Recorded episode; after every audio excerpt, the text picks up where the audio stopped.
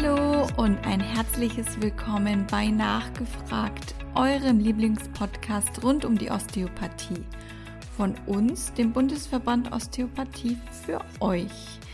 Ob osteopathische Therapeuten oder einfach nur Osteopathie-Interessierte. Heute wieder eine Folge mit mir, Lisa Stumpe vom Mitgliederservice. Und zu Gast habe ich heute Klaus Habel – Vorstandsbeirat und gleichzeitig unser Teamkollege, Spezialist, wenn es um die Osteopathieausbildung geht. Heute sprechen wir darüber, was es bei der Osteopathieausbildung alles zu beachten gibt und wie man den passenden Anbieter dazu findet. Hallo Klaus, schön, dass du da bist. Ich freue mich, dass wir uns sehen, auch wenn es heute nur über den Laptop ist. Hm. Hallo Lisa, vielen Dank für die Einladung. Ja, ich freue mich auf deine Fragen. Klaus, du bist selbst Osteopath, Heilpraktiker und Physiotherapeut und weißt durch deine Erfahrung als ehemaliger Physiotherapie-Schulleiter ja gut über die verschiedenen Ausbildungsinhalte der vielen Osteopathie-Institute Bescheid. Da gibt's, man muss schon sagen, leider noch recht große Unterschiede. Woran liegt das deiner Meinung nach? Hm. Okay, die großen Unterschiede hinsichtlich Ausbildungsdauer, Inhalte und Qualitätssicherung durch Kenntnisprüfungen sind dem Umstand geschuldet, dass es in Deutschland keine gesetzliche Regelung zur Ausbildung und zum Beruf des Osteopathen gibt. Somit kann es ja, Angebote im Umfang von ein paar Wochenenden geben, bis hin zu fünf- bis sechsjährigen berufsbegleitenden Ausbildungsangeboten für Gesundheitsberufe. Und darüber hinaus gibt es auch Bachelor- und Masterstudiengänge in Osteopathie in Deutschland. Internationale Vorgaben gäbe es zwar, wie es zum Beispiel von der WHO formuliert oder der CNN, einer europäischen Normierungseinrichtung. Und europaweit gibt es mittlerweile einige Länder mit nationalen Regelungen zur Osteopathie als Beruf. Nur in Deutschland ist ein Ausbildungswildwuchs entstanden, auch wenn es bei den größeren Osteopathieverbänden und Fortbildungsinstituten durchaus einen Konsens gibt. Wien zum Beispiel die Bundesarbeitsgemeinschaft Osteopathie, die BAO, skizziert, deren Mitbegründer wir als Verband waren. Und aktuell gibt es in Deutschland auch keine verlässliche Rechtslage für die Ausübung der Osteopathie. Das erkennt man dann unter anderem auch an der unterschiedlichen ja, administrativen Handhabung in den verschiedenen, in den einzelnen Bundesländern. So wird in einigen Ländern, ohne dass es dafür eine gesetzliche Grundlage gibt, eine Heilpraktikererlaubnis eingefordert. Die Verbände geben ja bestimmte Richtlinien vor. Idealerweise orientieren sich die Schulen auch daran. Wie erkenne ich, wenn ich jetzt den Berufswunsch des Osteopathen habe, ob dort auch die Inhalte gelehrt werden, die die Verbände, insbesondere wir, der BVO, auch fordern? Mhm. Ja, also natürlich gibt es Verbände, die eine Qualität hinsichtlich der Ausbildung ihrer Mitglieder fördern und fordern. Diese überprüfen und zertifizieren zudem Osteopathieschulen, die in, in, in, im Inhalt, Umfang und Prüfungsabläufen sich an den internationalen Vorgaben orientieren. Aber es haben sich auch in den vergangenen Jahren Fortbildungsanbieter für Osteopathie eigene äh, Fortbildungsanbieter für Osteopathie haben eigene Verbände gegründet, um sich selbst zertifizieren zu können, ja, mit sehr unterschiedlichen Endergebnissen. Also somit wäre meine erste Empfehlung, sich als Interessent für eine Osteopathieausbildung eine Schule zu suchen, die von extern eine Zertifizierung hat. Also durch Verbände wie uns. Wir, der BVO, geben unseren Partnerschulen ein Curriculum und eine Ausbildungs- und Prüfungsverordnung vor und überprüfen auch deren Umsetzung.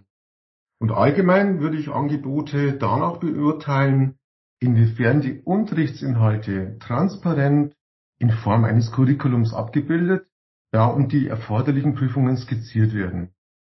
Werden Fächer oder Module differenziert beschrieben, dann ist ein Angebot nachvollziehbar und vergleichbar.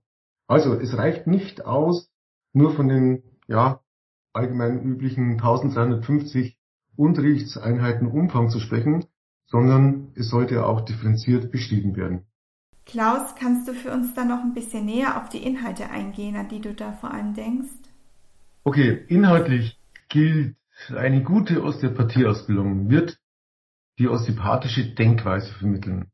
Also das Verständnis von körperlichen Beschwerden und deren Ursachen, das sich ja in der Osteopathie unterscheidet von den allgemeinen medizinischen Sichtweisen, sage ich jetzt mal. Es werden verschiedene Modelle gelehrt, um die ja, sogenannte Struktur-Funktionsbeziehung zu vermitteln, die das ja, Herangehen des Osteopathen an die Diagnose und Behandlung erklären. Weiterhin gilt es, die vorausgesetzten medizinischen Kenntnisse zu vertiefen. Denn wie versteht die Osteopathie die neurologischen, orthopädischen oder andere Krankheitsbilder? Und wie die Körperkenntnisse, also Anatomie und Physiologie und zum Beispiel die Embryologie im Verständnis der Osteopathie? Wie ist der osteopathische Blick bei der, Differentialdiagnostik oder der Interpretation von bildgebenden Verfahren? Also alle medizinischen Fachbereiche werden nochmals unter einem osteopathischen Blickwinkel und Verständnis betrachtet.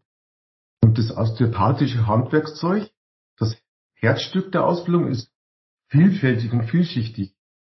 Da ist es wichtig, dass diese unter, unterrichteten Behandlungstechniken differenziert auch in einem Lehrplan ausgewiesen sind. Zum Beispiel sollten direkte, indirekte Techniken, ausgleichende oder reflexbasierte Techniken, Fluidtechniken oder kombinierte Techniken und so weiter beschrieben sein. Ja? Man möchte ja alle, alle Facetten der Osteopathie kennenlernen. Ja, und die Osteopathie ja, ist gekennzeichnet durch eine besondere Philosophie. Und dieser Spirit, das ist so ein schöner Begriff aus der Osteopathie, ist Grundlage für eine ja, wertschätzende Haltung dem Patienten gegenüber. Ja, und das sollte sich auch in der Ausbildung inhaltlich dann auch wieder abbilden. Und die Fähigkeit auch zur interdisziplinären Kommunikation und Zusammenarbeit ist ein wichtiges Thema. Denn ja, Osteopathie ist gut, aber kein perfekt, aber kein Allheilmittel.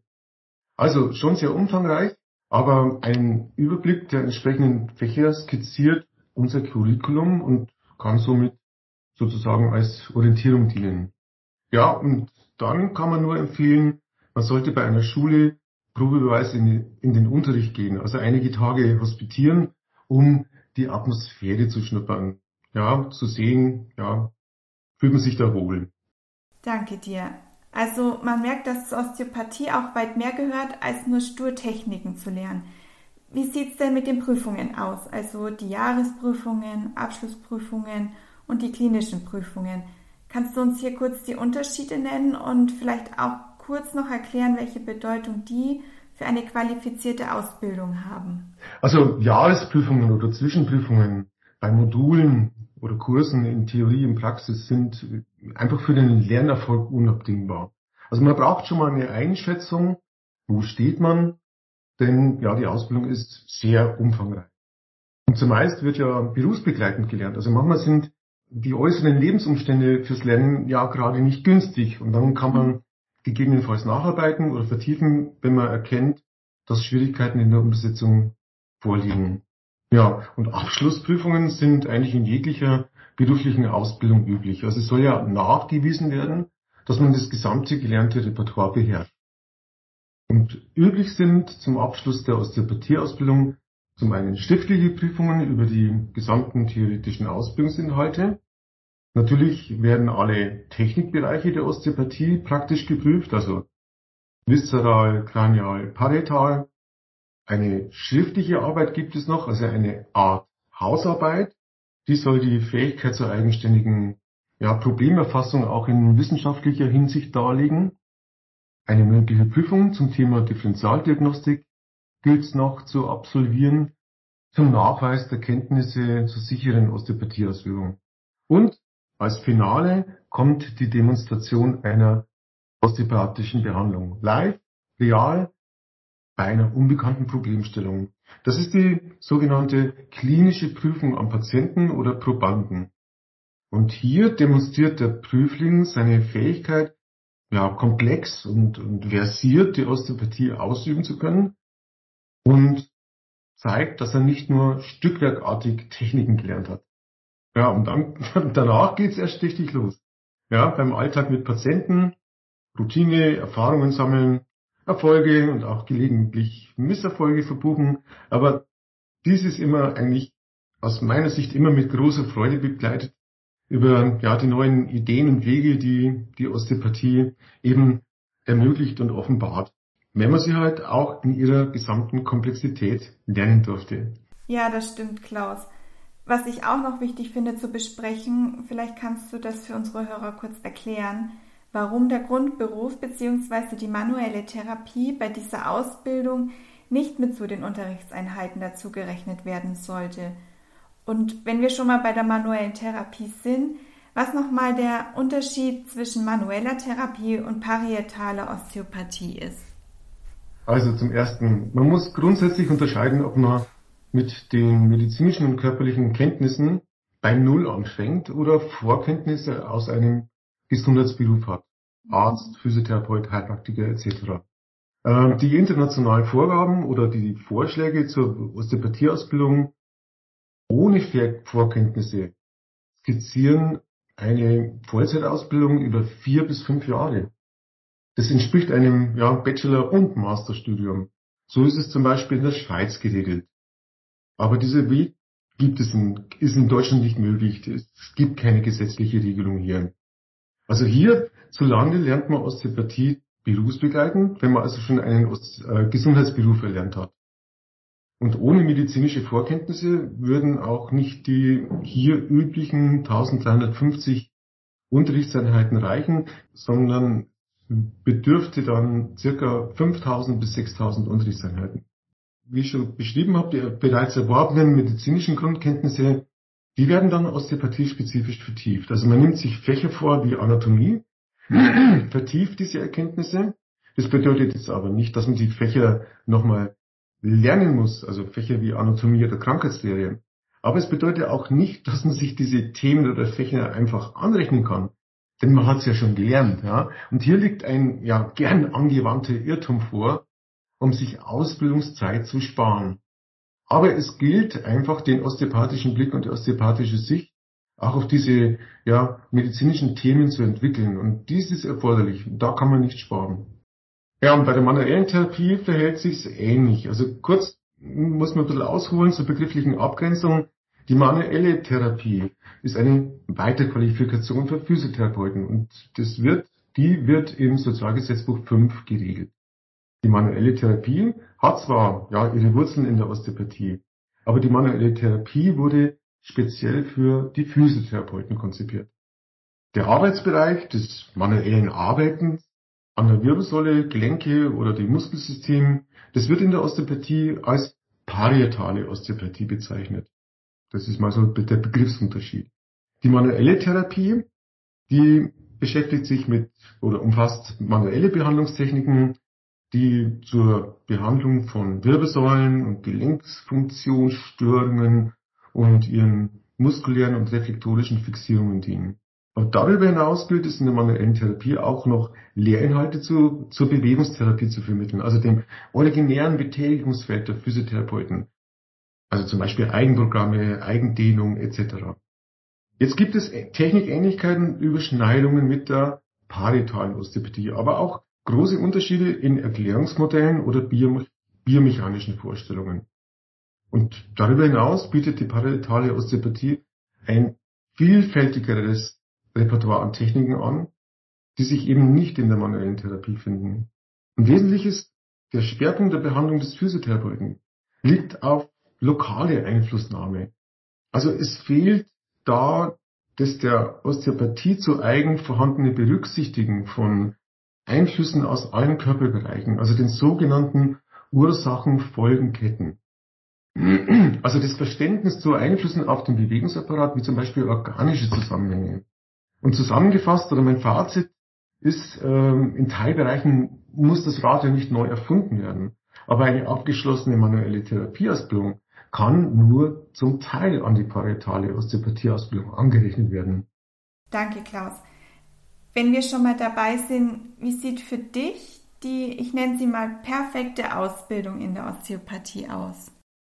Das ist eigentlich ganz einfach. Für mich ist die perfekte Ausbildung in Osteopathie, die, in Osteopathie diejenige, die alle Bereiche der Osteopathie umfassend vermittelt.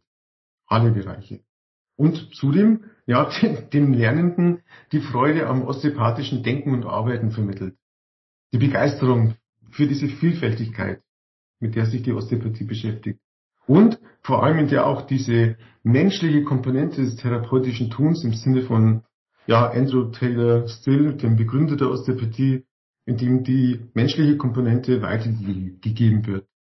Und jetzt muss man so sagen, die, die, die vielfältigen seriösen Angebote hierzulande zeigen, was für ein enormes Potenzial an osteopathischen Fortbildungseinrichtungen und Lehrern hier in Deutschland es gibt. Und in Deutschland ich sage das jetzt ganz bewusst, lebt die Osteopathie in ihrer ganzen Vielfalt und kann wirklich im Geist vom Begründer Still praktiziert, gelebt werden und sich zudem weiterentwickeln.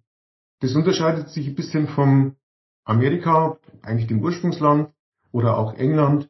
In Deutschland ist hier eine große Bandbreite der Osteopathie entsprechend möglich. Zum Schluss habe ich noch eine besondere Frage an dich. Was würdest du dir für die Zukunft speziell in Bezug auf die Osteopathieausbildung wünschen? Eine Osteopathieausbildung soll in der Zukunft im Umfang, Inhalt und Qualität für alle bindend und verpflichtend sein, damit jeder weiß, was er bekommt. Sowohl die an der Osteopathie Interessierten, die Lernenden, aber auch vor allem die Patienten der zukünftigen Osteopathen.